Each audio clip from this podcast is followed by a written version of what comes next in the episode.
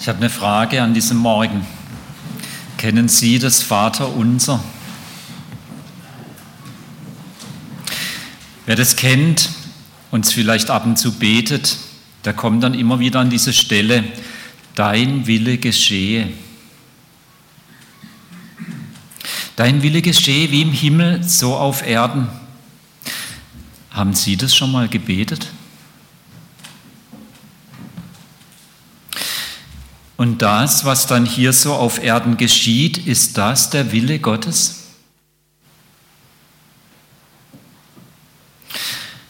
Das, was wir da beten, dein Wille geschehe, passiert es hier tatsächlich? Und dann denke ich an den Kampf um Aleppo. Bin mir ziemlich sicher, dass das nicht der Wille Gottes ist, was da passiert. Und dann denke ich an die Realität der Sexsklaven hier mitten in Deutschland, hier mitten um uns herum. Und bin mir sehr sicher, das ist nicht das, was Gott will. Und dann denke ich an die Realität der wirtschaftlichen Ausbeutung von Drittweltländern, von der wir hier alle ganz gut leben.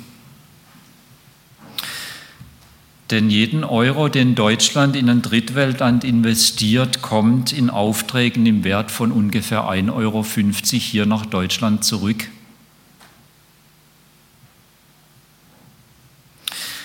Und dann frage ich mich, sollte ich angesichts dieser Wirklichkeit aufhören, das Vaterunser zu beten? Hört dieser Gott uns vielleicht nicht? Hat dieser Gott die Kontrolle verloren?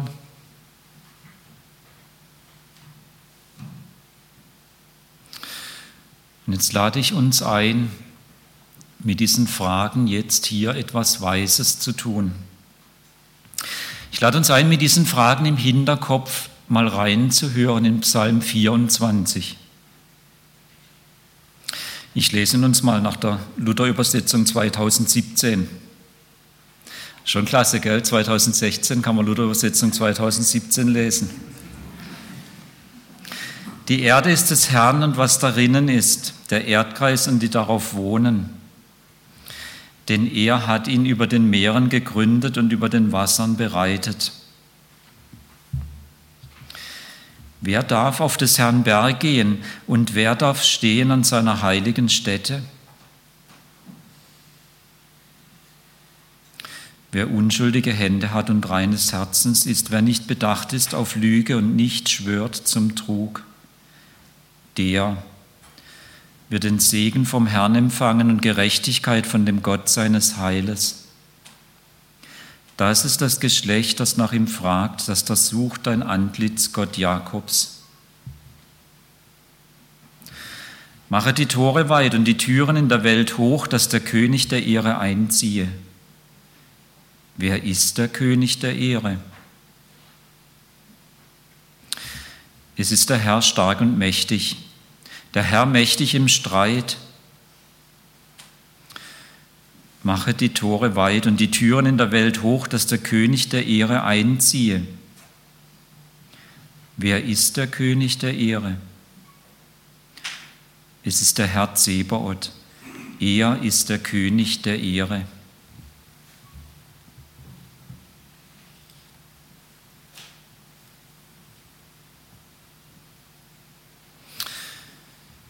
Angesichts der entgegengesetzten und tatsächlich auch bedrückenden Wirklichkeit dieser Welt vermittelt dieser Psalm folgende Behauptung.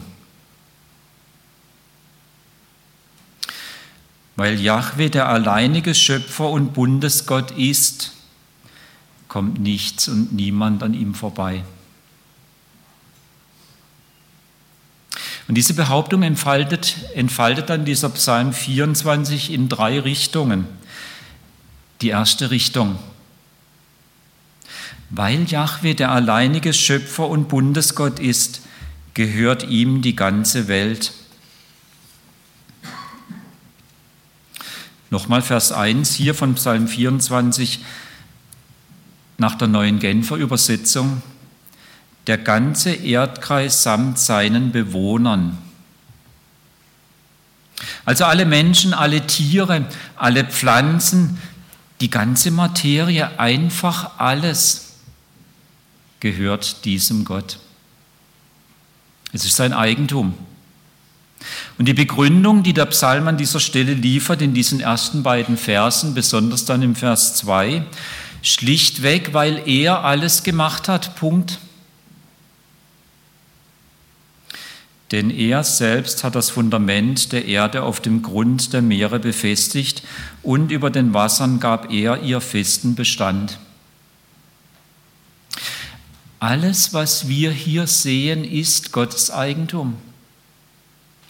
Egal wohin wir unseren Blick richten, auf allem ist das Label angebracht. Made by Yahweh.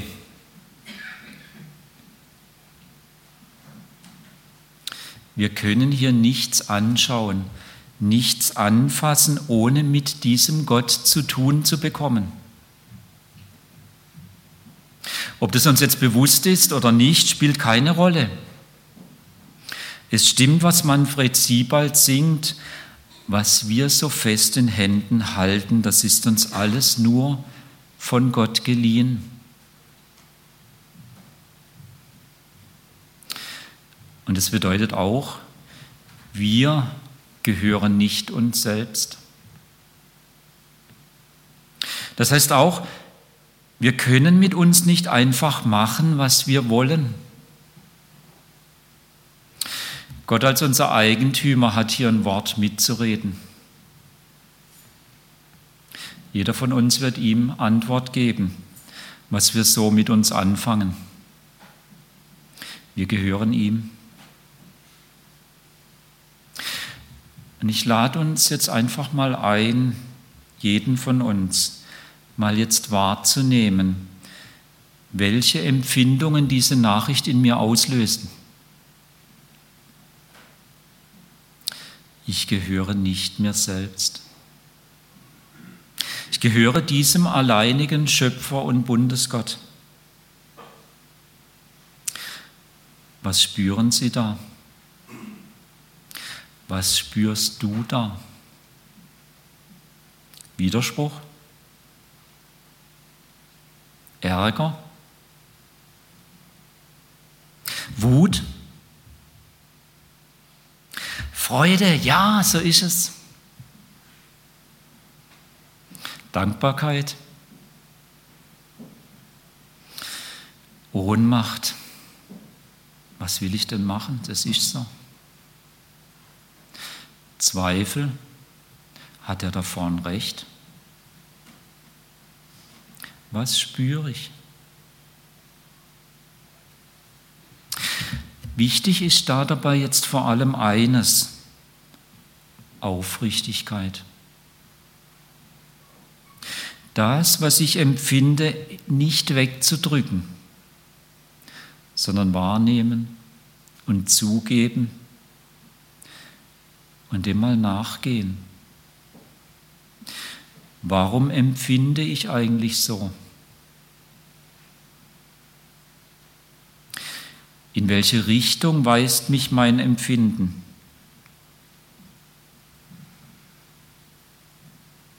Und dann könnte ich mich fragen, was wäre jetzt eine angemessene, eine erwachsene Reaktion auf dieses Empfinden?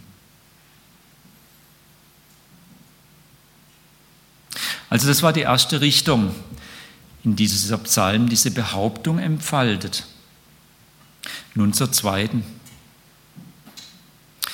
Weil Yahweh der alleinige Schöpfer und Bundesgott ist, bestimmt er die Regeln.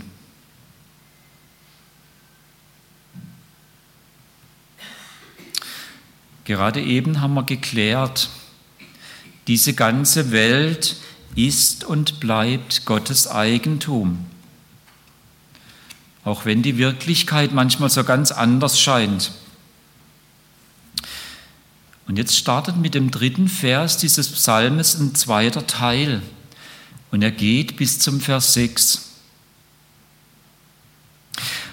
Und wenn man aufmerksam liest, merkt man, im Hintergrund ereignet sich eine doppelte Bewegung. Auf der einen Seite kommt Gott zu seiner Schöpfung.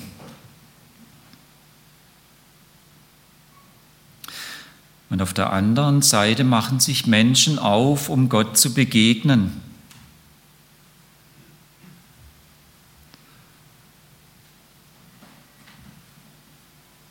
Und deshalb fokussiert jetzt dieser zweite Teil auf zweierlei.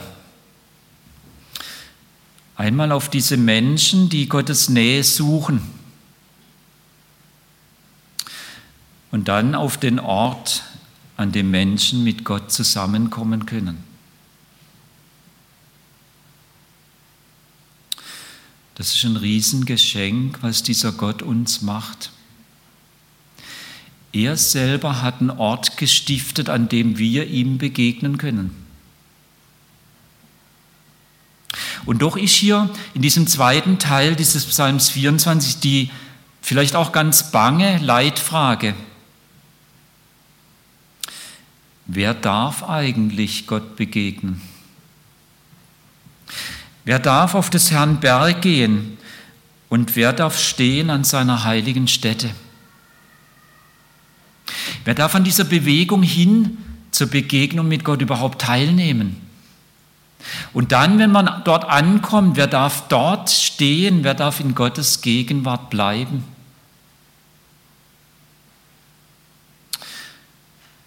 Nochmal anders ausgedrückt. Wer darf sich Gott nahen? Gibt es da Voraussetzungen, die man erfüllen muss?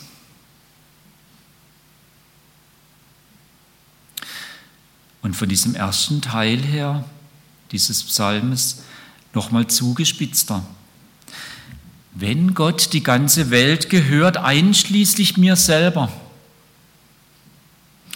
in welchem Verhältnis stehe ich denn dann zu ihm?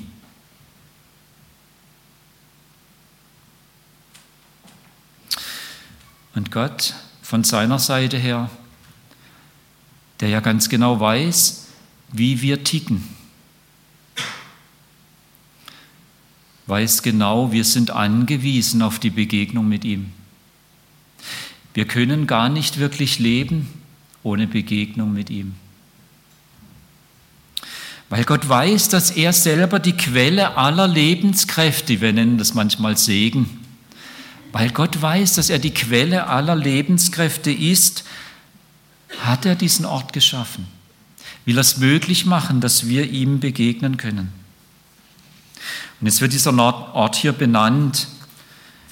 Er wird Berg des Herrn genannt.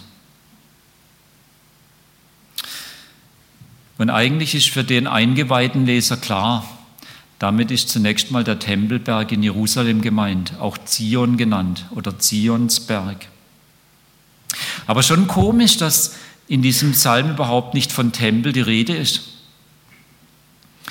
Und wenn man dann nochmal näher nachgräbt und noch ein bisschen hineinhört in die aktuelle Psalmenforschung, dann gibt es die Meinung, dass dieser Psalm wahrscheinlich in der Fassung, wie er uns jetzt hier vorliegt, nochmal überarbeitet wurde zur Zeit, als es diesen Tempel gar nicht mehr gab, als der bereits zerstört war und das Volk Israel im Exil in Babylon war, im 6. Jahrhundert vor Christus. Und wenn man dann nochmal genauer guckt im Alten Testament und auch hinein ins Neue Testament, dieses Thema Ort der Begegnung mit Gott, Berg des Herrn, dann merkt man, ja, zunächst war damit immer dieser Tempel gemeint in Jerusalem. Aber bereits in den Psalmen wird deutlich, da wird eine Entdeckung gemacht. Gott selber wird zu dieser Wohnstätte, unabhängig vom Gebäude. Zum Beispiel Psalm 90, du bist unsere Zuflucht für und für. Oder auch Psalm 91, oder auch Psalm 141, Vers 8. Und plötzlich wird deutlich, Gott wohnt bei seinem Volk, wenn dieses die Bibel studiert und versucht es im eigenen Leben anzuwenden. Wenn sich die versammeln, die Gott kennen und miteinander in der Bibel lesen, um herauszufinden, wie lebe ich denn mit diesem Gott? Dann wird Gott selber gegenwärtig zur Wohnstätte, zum Tempel. Und damit wird auch die Entdeckung gemacht, nicht nur in diesem Gebäude in Jerusalem kann ich Gott begegnen, sondern auch dann, wenn wir miteinander die Bibel lesen, um herauszufinden, was Gott denn möchte und wie das Leben wirklich geht. Und es dann tatsächlich auch versuchen anzuwenden in unserem Alltag. Und damit verbunden war die Entdeckung, ich kann auch als Einzelner ein Ort werden, wo Gott mir begegnet. Und so merkt man plötzlich, hier findet eine Entwicklung statt von diesem Gebäude in Jerusalem hin, da wo sich die versammeln, die miteinander die Tora lesen, die Bibel lesen und auf Gott hören, versuchen das zu leben, hin zum Einzelnen. Und es war ein ganz entscheidender Gedanke im 6. Jahrhundert, als man dann fern von Jerusalem, als dieses Gebäude zerstört war, sich gefragt hat, wo ist denn jetzt der Ort, um Gott zu begegnen?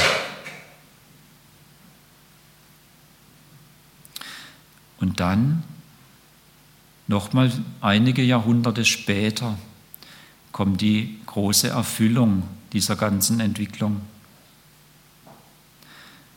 Auf einmal tritt Jesus auf. Und wir haben es vorhin in den Liedern schon gesungen, weiß nicht, ob wir es gemerkt haben, was wir da singen. Und auf einmal wird deutlich im Neuen Testament, dieser Jesus von Nazareth ist der Tempel in Person. Dieses große und bedeutende Thema Berg des Herrn, Begegnungsort mit Gott, ist auf einmal gefasst in dieser Person Jesus von Nazareth und in seinen Leuten, die ihm nachfolgen. Und jetzt müssen wir es nochmal bewusst machen, im Hintergrund ist da ein ganz anderes Thema noch zugange. Dieses Thema der Herrlichkeit Gottes. Das er hier im Psalm 24 dann am Ende steht, er ist der König der Ehre, nach der Luther-Übersetzung wörtlich, er ist der König der Herrlichkeit. Und genau diese Herrlichkeit Gottes, diese Anwesenheit Gottes, die hat den Tempel in Jerusalem verlassen, bevor er zerstört wurde. Und das große Thema, was seither mit Israel dann mitging, vom 6. Jahrhundert vor Christus bis zum 1. Jahrhundert nach Christus, war die Frage, wann kommt Gottes Herrlichkeit wieder zu uns?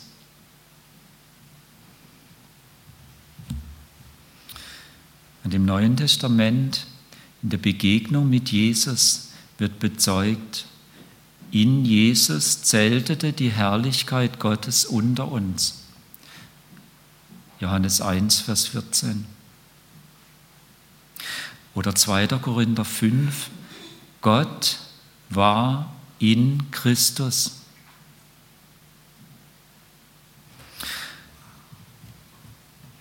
Oder auch Kolosser 2, Vers 9. In ihm, also in Jesus, hat die ganze Fülle der Gottheit ihre körperliche Wohnstätte aufgerichtet.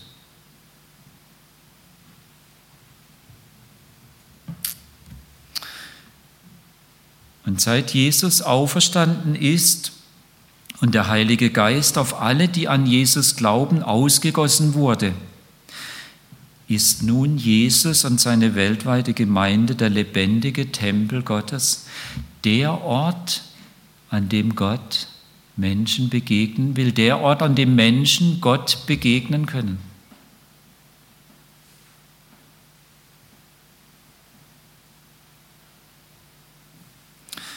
Berg des Herrn, also der Ort, wo Gott wohnt und durch die Begegnung mit seinen Menschen heilsam diese Welt regiert, hat eine Entwicklung durchlaufen. Vom Tempel in Jerusalem über das Bibelstudium zum einzelnen Anbeter und dann hin zu der eigentlichen Erfüllung in Jesus und seiner Gemeinde. der Ort oder besser die Residenz des Königs, der Königsherrschaft Gottes ist kein Gebäude, sondern ein heiliges Volk. Die Herzen der Menschen dieses Volkes sind zur Wohnstätte des lebendigen Gottes geworden, eben durch seinen Geist, der sie befähigt, Jesus gemäß zu leben. So hat es Gott eingerichtet. So hat er es geregelt. Und damit müssen wir noch mal kurz einen Blick werfen jetzt auf die Frage nach den Menschen.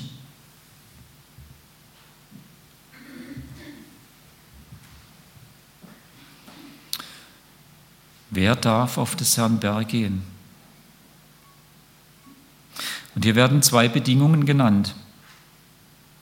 Einmal, wer reine Hände hat und ein reines Gewissen. Anders ausgedrückt, wer mit seinen Mitmenschen im Reinen ist.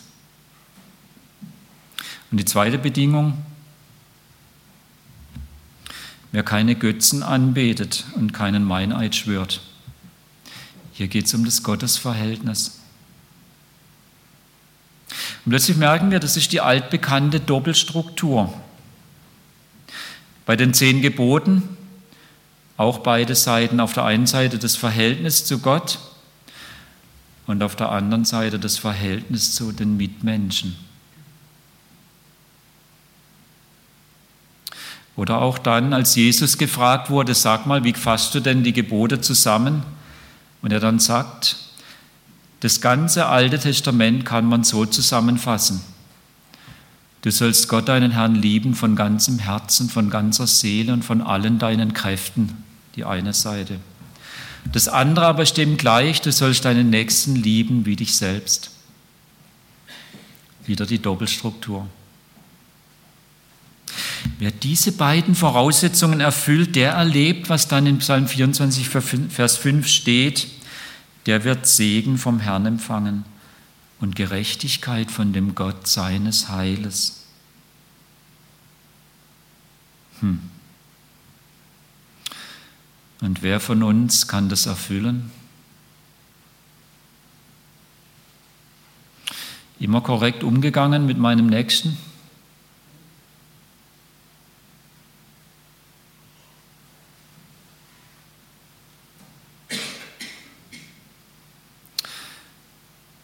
immer das erste Gebot erfüllt,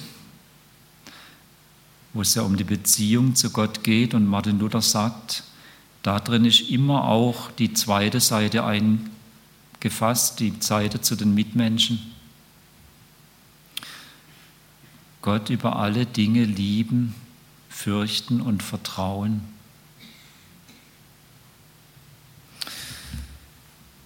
Wenn mich jetzt jemand fragen würde, Joachim, Hast du diese beiden Bedingungen durchgängig erfüllt?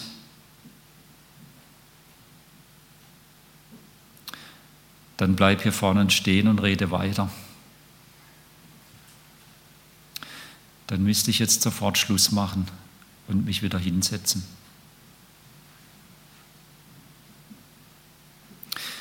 Und ich würde jetzt eigentlich gern ins Gespräch kommen, aber das geht jetzt in dem Rahmen nicht, auch um der Zeit willen nicht. Aber es wäre schon spannend, es würde mich interessieren, ist jemand da, der sagt, doch, ich habe das erfüllt, durchgängig. Ich würde es sehr anzweifeln. Ich würde es nicht abkaufen.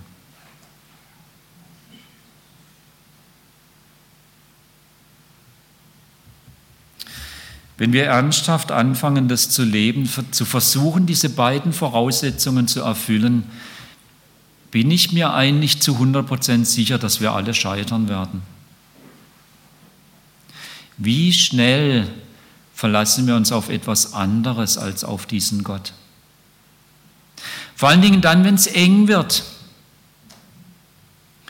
Wie schnell, wenn unsere Sicherheit gefährdet ist, flüchten wir zu allem Möglichen, nur nicht zu diesem Gott. Wie schnell, wenn es um die Frage der Macht geht sind wir bereit, unsere Mitmenschen aufs Spiel zu setzen. Wie schnell, wenn es um die Frage des Geldes geht, Wie schnell, wenn es um die Frage der Sexualität geht.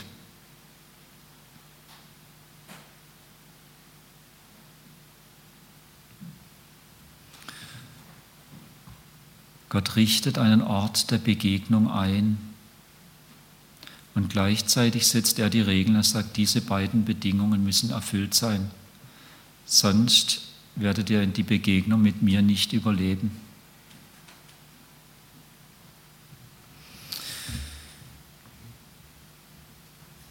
Wenn das jetzt alles wäre, dann bin ich dafür, dass wir hier Schluss machen.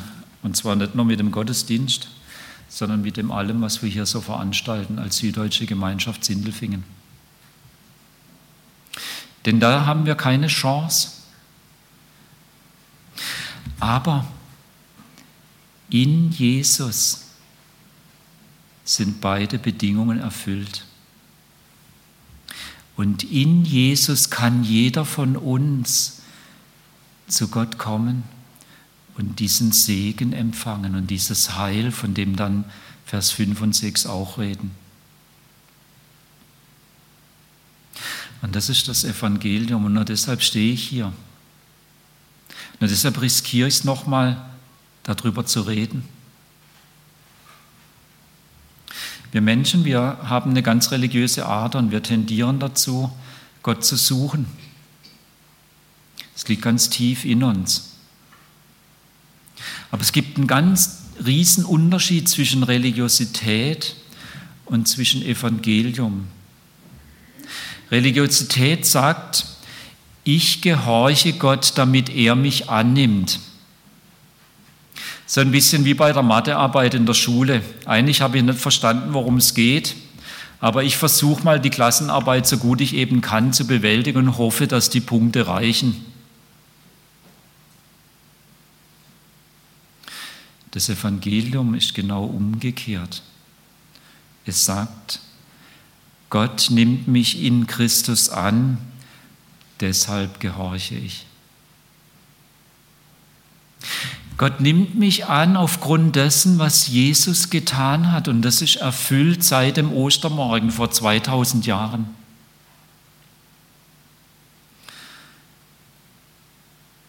Wir haben es vorhin gesungen.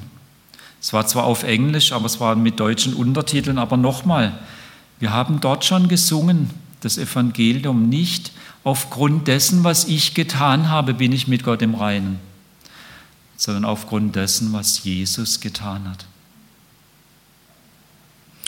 Jesus hat diese beiden Bedingungen 100% erfüllt. Jesus hat auch den Preis bezahlt, diese Schuldforderung, die Gott gegen jeden von uns hat, weil wir es eben nicht erfüllt haben. Und wir brauchen hier nichts mehr dazu tun, außer dass wir uns Jesus anvertrauen. Die Bibel nennt es Glauben, dass ich zu Jesus gehe und sage, ich möchte das, was du getan hast, für mich in Anspruch nehmen. Ich möchte, dass du das mir zueignest. Und da kommt wieder 2. Korinther 5 ins Spiel. Gott war in Christus. Und jetzt geht es dort weiter. Und versöhnte die Welt mit sich selber.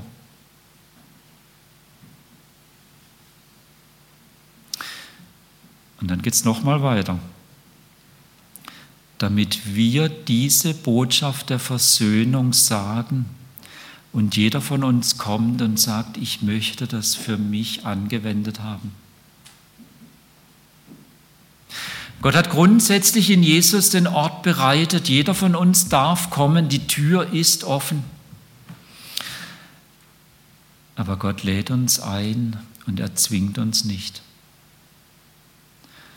Und weil er echte Liebe will, braucht es unsere Seite, dass wir kommen und sagen, ja, ich möchte es für mich haben.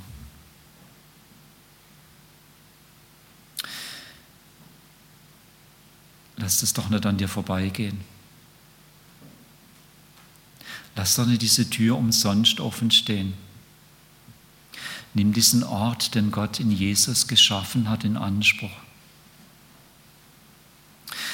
Und wenn du es schon in Anspruch genommen hast, dann, dann drückt es nochmal neu aus, diese Freude darüber, diese Gewissheit, diese tiefe Dankbarkeit, lass es zum Ausdruck kommen. Sei es durch ein ergriffenes Schweigen, sei es durch Tränen, sei es durch einen Tanz, sei es durch ein Lied, sei es durch ein Leben, das immer deutlicher das widerspiegelt. Gott nimmt mich in Christus an, deshalb gehorche ich.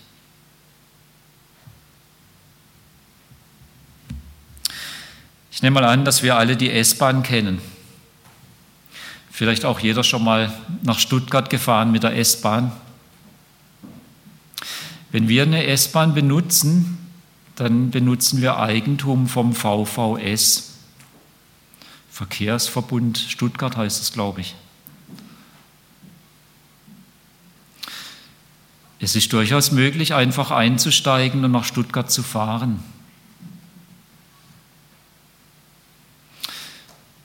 Und wenn ich einfach nur einsteige und nach Stuttgart fahre, dann habe ich schon irgendwie eine Beziehung zum VVS, denn ich benutze sein Eigentum und seine Dienstleistungen. Die Frage ist, ob mein Verhältnis zum VVS gut geklärt ist. Könnte ich ruhig sitzen bleiben, wenn plötzlich eine Kontrolle kommt und ein Vertreter vom VVS wissen will, ob ich einen Fahrschein dabei habe?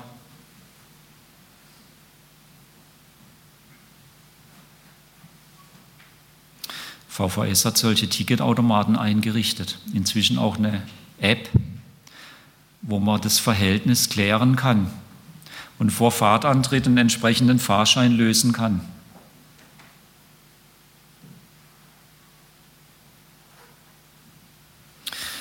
Wer das tut, der richtet sich nach den Regeln, die eben der VVS festgelegt hat.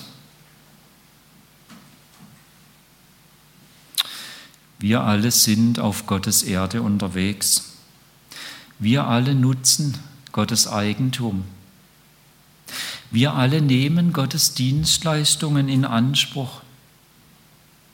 Dass jetzt gerade mein Herz schlägt, ist im tiefsten Grund eine Dienstleistung Gottes.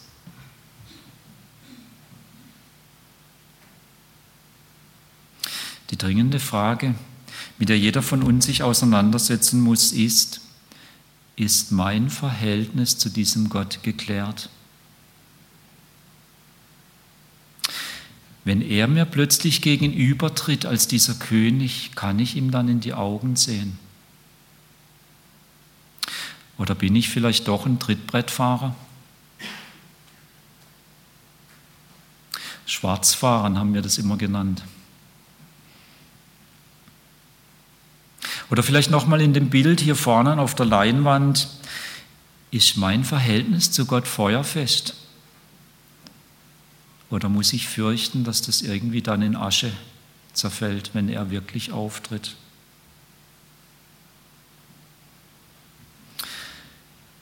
In Jesus, in dem, was Jesus getan hat, es ist schon fertig, es ist vollbracht kann jeder von uns ein feuerfestes Verhältnis zu Gott bekommen. Und dann wird Gottes Auftreten, dann, wenn er die Realität offenbaren wird, dass er ja der König ist, wird eine Riesenfreude für mich sein. Eine tiefe Bestätigung, eine Erfüllung einer tiefen Sehnsucht, dass die Realität endlich angepasst wird und dass tatsächlich Gottes Wille geschieht. Jetzt noch ganz kurz, dieser Psalm hat noch einen dritten Teil. Der ist eigentlich unvermeidlich. Denn Gott wird seinen Eigentumsanspruch geltend machen. Und doch gibt es eben in der Wirklichkeit ein großes Heer von Trittbrettfahrern. Und darum entfaltet der dritte Teil Folgendes. Weil Yahweh der alleinige Schöpfer und Bundesgott ist, richtet er seine Herrschaft auf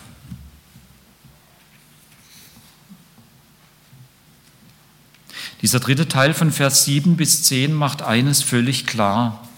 Nichts, aber auch gar nichts kann Gottes sieghaften Auftritt verhindern. Gott wird kommen und Gott wird seine Herrschaft aufrichten. Deshalb wird er auch zweimal wiederholt, was wir dann denken, hm, jetzt schon wieder das Gleiche, wenn wir den Psalm lesen. Zweimal das gleiche Ritual geschildert. Gott tritt auf als der Mächtige. Und alles, was ihn irgendwie ausschließen will, muss jetzt die Türe aufmachen. Und es wird betont durch diese doppelte Wiederholung, durch diese zweifache Wiederholung. Und dann wird in diesem dritten Teil noch was anderes gemacht. Anhand des Namens Gottes wird ganz deutlich gemacht, wer er ist. Vers 8, Gott, der Mächtige und Starke. Nochmal Vers 8, Gott, der Starke im Kampf.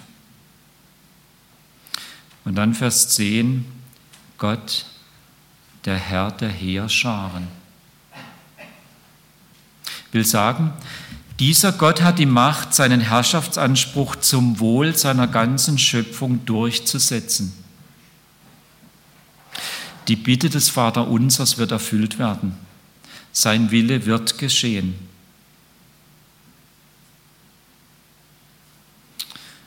Und als letztes steht, dieses Bekenntnis, was von Vers 1 und 2 nochmal aufgegriffen wird. Gott ist der König der Herrlichkeit. Wenn er sich aufmacht, wird nichts und niemand ihn hindern können. Dieser König überlässt seine Schöpfung nicht den Chaosmächten. Nein, er wird auftreten, um seine Schöpfung zu retten und zu heilen, einschließlich derer, die sich von ihm retten lassen wollen.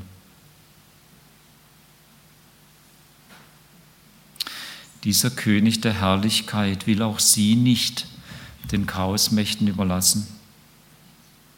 Er will sie, er will dich retten und heilen. Ja, wir müssen sogar noch weitergehen. Er will uns jetzt schon zum Teil der Lösung machen. Jeder, der sich Jesus anvertraut, wechselt die Seite vom Teil des Problems hin zum Teil der Lösung. Von Haus aus sind wir alle wie jemand, der S-Bahn fährt, ohne nach dem VVS und dessen Regeln zu fragen. Wie jemand, der schwarz fährt, ohne Fahrschein. Der mitfährt, aber eigentlich nicht dazugehört. Der ein ungeklärtes Verhältnis zum VVS hat und dennoch dessen Eigentum benutzt.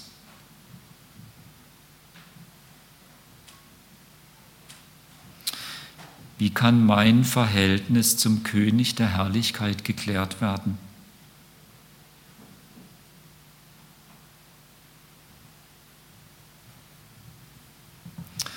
Indem ich mich Jesus anvertraue. Indem ich ihn anspreche. Ihn bitte, dass das, was er getan hat am Kreuz und in der Auferstehung, mir zugeeignet wird.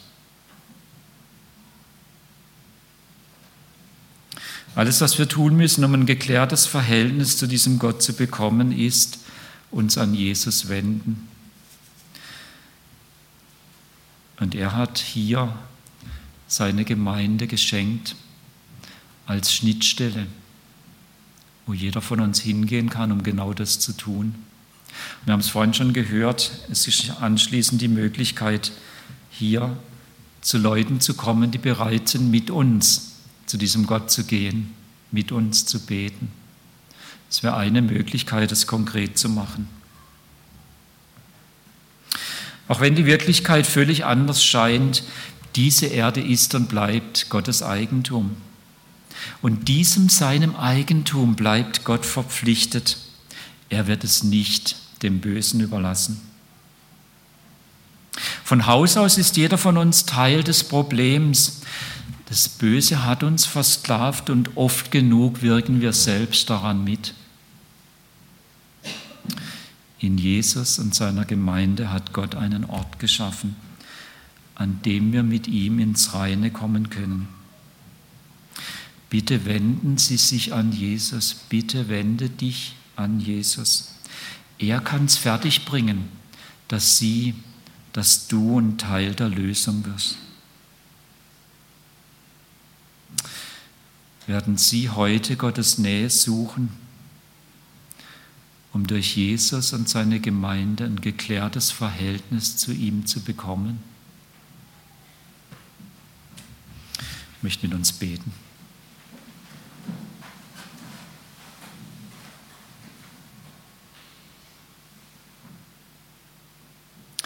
Lieber Vater im Himmel, dein Wille wird geschehen, so wie im Himmel, dann einst auch mal ganz auf Erden. Danke dafür. Und danke, dass du in Jesus und seiner Gemeinde diesen Ort geschenkt hast, wo wir dir begegnen dürfen. Vielen Dank. Danke, dass du das in meinem Leben hinbekommen hast. Danke, dass du das im Leben von ganz vielen hier schon hinbekommen hast. Und wenn jetzt jemand unter uns ist, der weiß, bei mir ist nicht so, dann bitte ich dich ganz besonders für diese Person. Gib du, Herr, diesen Freiraum, sich an dich, Herr Jesus, zu wenden, das Verhältnis zu dir zu klären. Gib dir den Mut dazu und die nötige Kraft. Und danke, dass es in dir, Herr Jesus, möglich ist. Danke, dass du stellvertretend die Bedingungen erfüllt hast. Und danke, dass du auch den Preis bezahlt hast. Wir loben dich. Amen.